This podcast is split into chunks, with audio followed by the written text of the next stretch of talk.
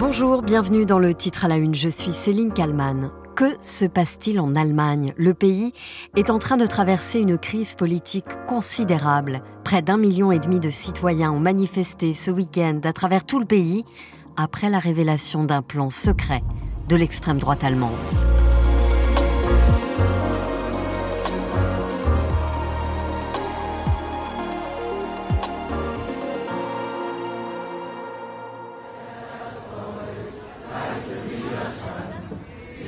Berlin, dimanche 21 janvier.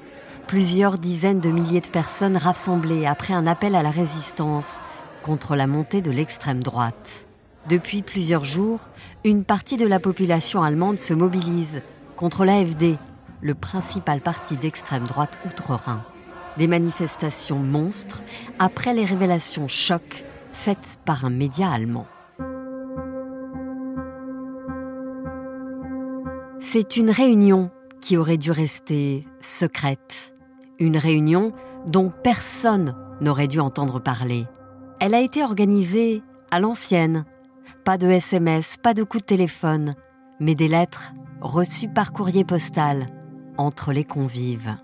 Un journaliste allemand du média d'investigation corrective a toutefois réussi à s'infiltrer. Il livre aussi ses révélations à Mediapart, média pour lequel il travaille également. Nous sommes donc le 25 novembre 2023, dans une maison d'hôte de Potsdam, à l'ouest de Berlin. Une vingtaine de personnes sont conviées par deux hommes. Il y a d'abord Gernot Möring, ancien dentiste à Düsseldorf, et Hans Christian Limmer, un homme d'affaires très connu dans le secteur de la restauration. Ce dernier, à l'initiative de la rencontre, est absent le jour de la fameuse réunion il explique aux médias correctifs n'avoir joué aucun rôle dans la préparation de cette réunion, aux conséquences retentissantes. Participent également des représentants de l'AFD, le principal parti d'extrême droite en Allemagne.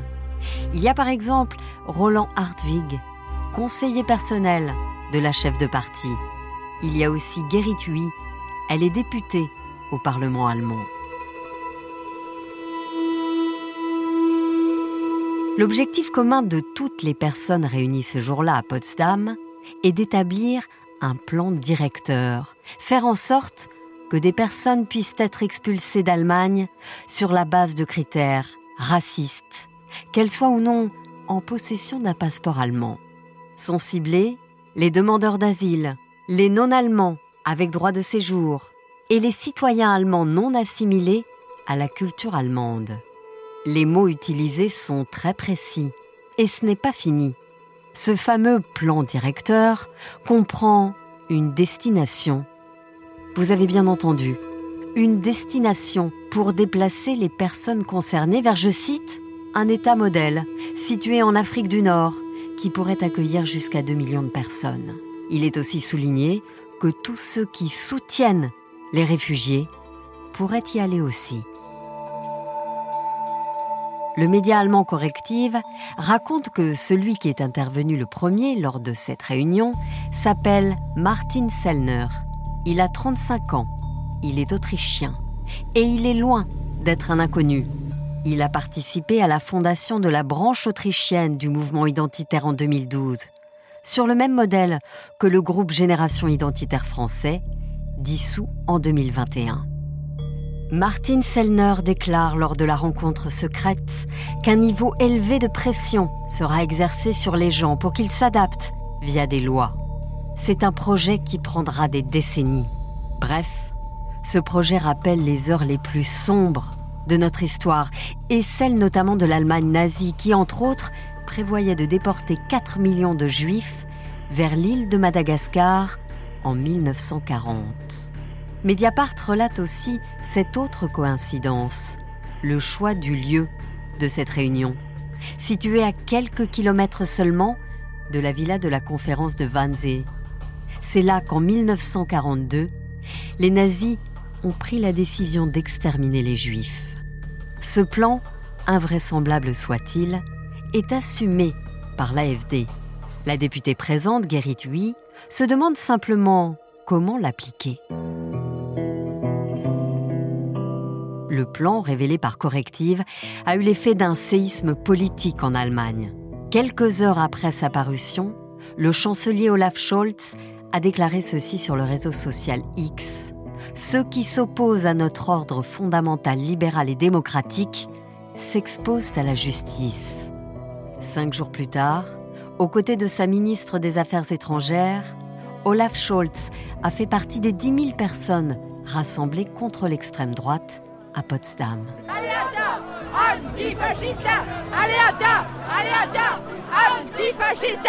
Ces derniers jours, près d'un million et demi de personnes ont participé au défilé organisé un peu partout en Allemagne, comme cet étudiant en art qui défile pour la première fois à Hambourg.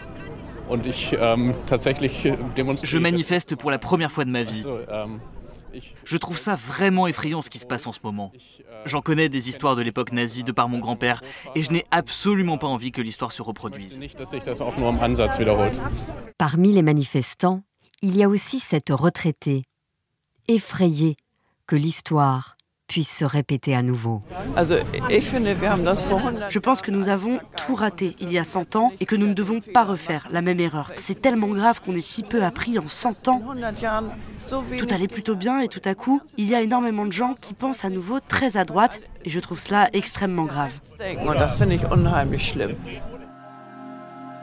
L'Allemagne, qui semble désormais fracturée en deux, car le parti d'extrême droite, l'AFD, qui porte ce projet, voit ses intentions de vote pour les élections européennes dans six mois doubler et s'élever à 23% par rapport au dernier scrutin.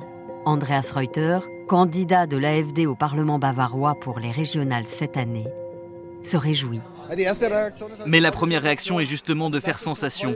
C'est tellement génial. Nous avons de facto augmenté d'au moins 50%, passant de 10,2 à 15, quelque chose selon les projections. C'est une hausse. La campagne électorale a été dure, elle a été très injuste, et c'est pourquoi je suis personnellement très reconnaissant du bon résultat.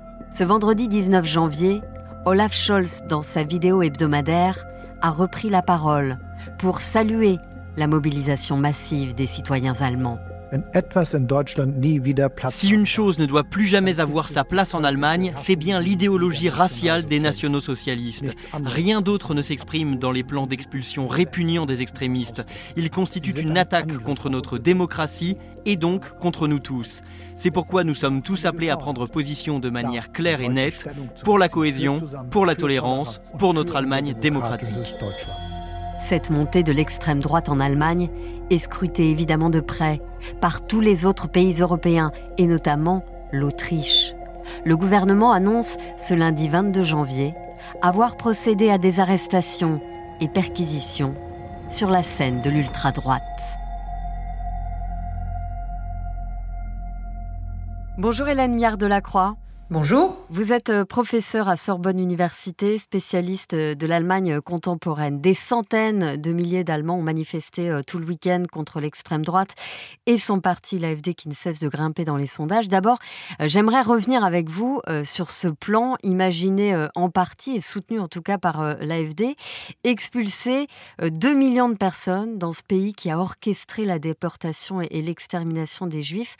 On a franchement du mal à y croire. En effet, il y a une, vague d'indignation euh, dans tout le pays de ceux qui ont découvert que, en effet, on a pris euh, mi-janvier euh, qu'en mois de novembre avait eu lieu une réunion secrète, particulièrement secrète, très très bien organisée, réunissant des réseaux euh, de droite et d'extrême droite, qui soient pour certains des, des politiques, mais pour d'autres des hommes d'affaires, et différents milieux qui préfèrent ne pas trop se montrer, mais qui agissent en sous-main, qui se sont retrouvés en particulier autour du chef des identitaires autrichiens qui s'appelle Martin Zellner, et celui-ci a, à l'occasion de ce séminaire donc secret, dans une à côté de Potsdam, donc c'est à côté de de, de Berlin, euh, a expliqué à tous les participants euh, comment on pouvait organiser, euh, y compris d'un point de vue logistique, euh, la rémigration, comme ils disent. Donc on va mettre des guillemets, ce qui veut dire en réalité le transfert vers l'extérieur. On peut appeler ça tout simplement la déportation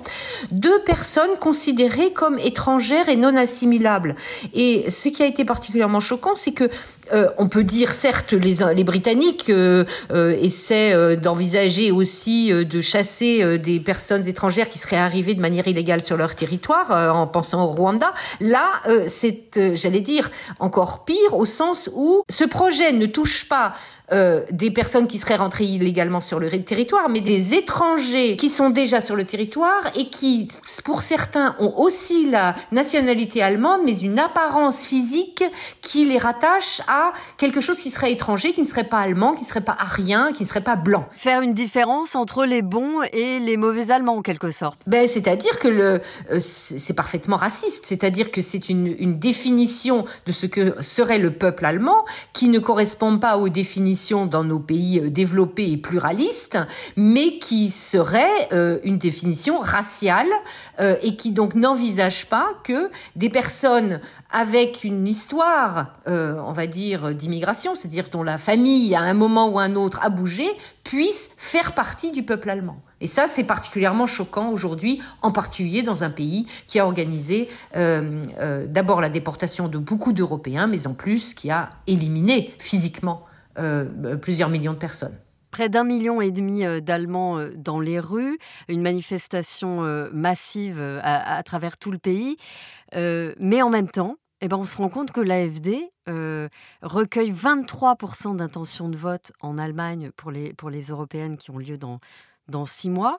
C'est-à-dire qu'il y a vraiment une partie de l'Allemagne qui soutient ces idées fascistes et racistes. Alors, la question que vous posez est vraiment la bonne question parce que cette, euh, cette révélation hein, de cette, euh, cette projet euh, vraiment raciste et, et, fasciste, pourrait-on dire, va peut-être modifier un petit peu la donne puisque les chiffres que l'on a des sondages d'intention de vote, à peu près 20% de la population au niveau fédéral, mais jusqu'à 30, 35, 38% dans certains lenders de l'Est, tout ça sont quand même des chiffres qui ont été collectés avant que l'on apprenne combien le parti de l'AFD était lié à l'extrême droite. Ça, ça peut changer la donne dans les jours qui viennent. Ça peut changer quand même la donne parce qu'il y a parmi les électeurs euh, de l'AFD ou les personnes qui répondent au sondage en disant je ne suis pas content, je suis prêt à voter l'AFD, y compris des, il y a aussi des gens qui en effet ne sont pas contents et qui cherchent une, une façon d'exprimer leur opposition à la politique actuelle du gouvernement allemand et n'arrivent pas à garder la confiance dans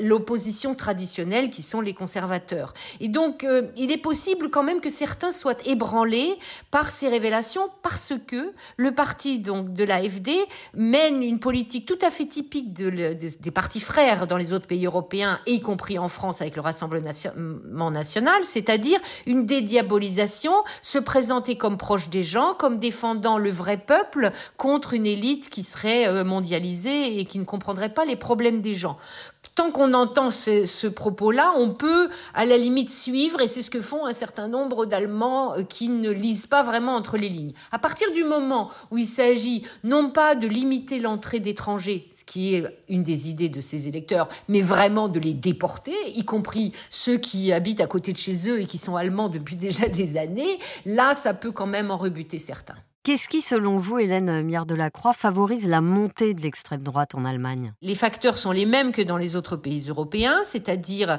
à la fois une perte de repères d'individus dans un monde globalisé avec l'impression qu'on ne maîtrise plus rien et que les politiques traditionnelles qui euh, fonctionnent sur le compromis, sur le respect euh, d'une d'une légalité, etc., sont impuissants. Je pense que ça, c'est la donne générale, euh, l'impression que les, les individus n'arrivent pas à faire entendre ce qu'ils veulent euh, faire entendre et euh, qui sont donc prêts à, euh, à accepter des réponses très simplistes, un peu toutes faites, en disant il y a les méchants et il y a les bons, et, et, qui prétend, et c'est ce qu'on appelle le populisme, que c'est le peuple en bas, les petites gens qui sauraient et qui, qui sauraient vraiment ce qu'il faut faire, alors que les élites qui auraient pris le pouvoir entre leurs mains seraient complètement déconnectées des problèmes. Est-ce que aujourd'hui les extrêmes droites européennes, puisque vous en parliez tout à l'heure, sont unies ou, divisées Est-ce qu'elles se ressemblent finalement? Vous posez là aussi une très bonne question parce qu'on a l'impression quand on les regarde qu'elles portent euh, le même type de discours, le même type de représentation,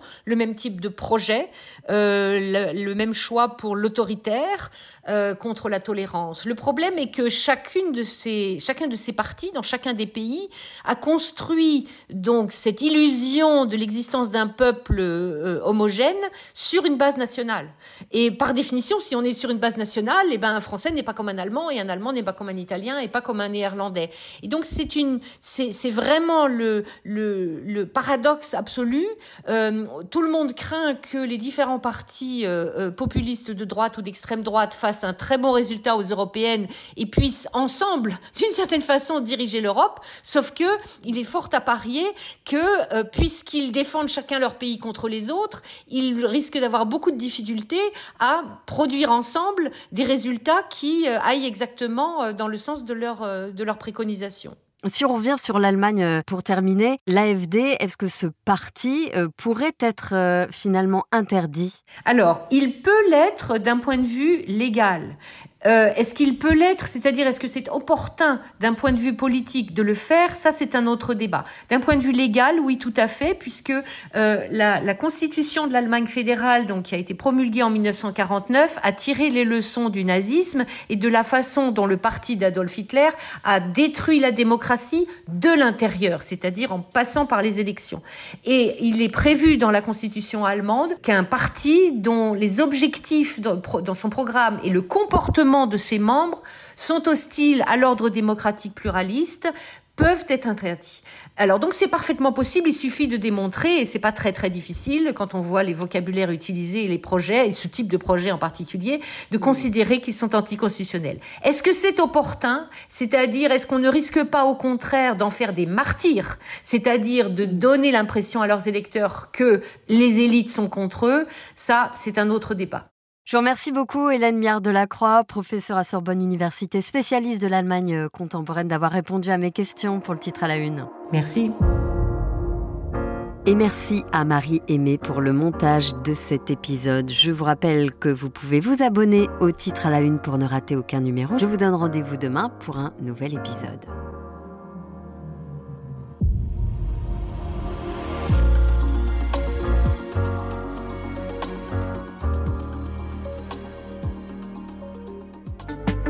Vous avez aimé le titre à la une, découvrez la question info.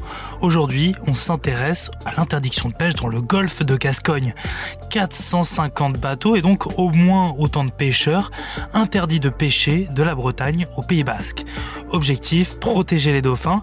C'est une décision du Conseil d'État après avoir été saisi par des associations environnementales. Pourquoi? J'ai posé la question à Enchil journaliste à BFM TV. La question info, c'est un podcast à retrouver tous les jours sur le site et l'application de BFM TV et sur toutes les plateformes d'écoute.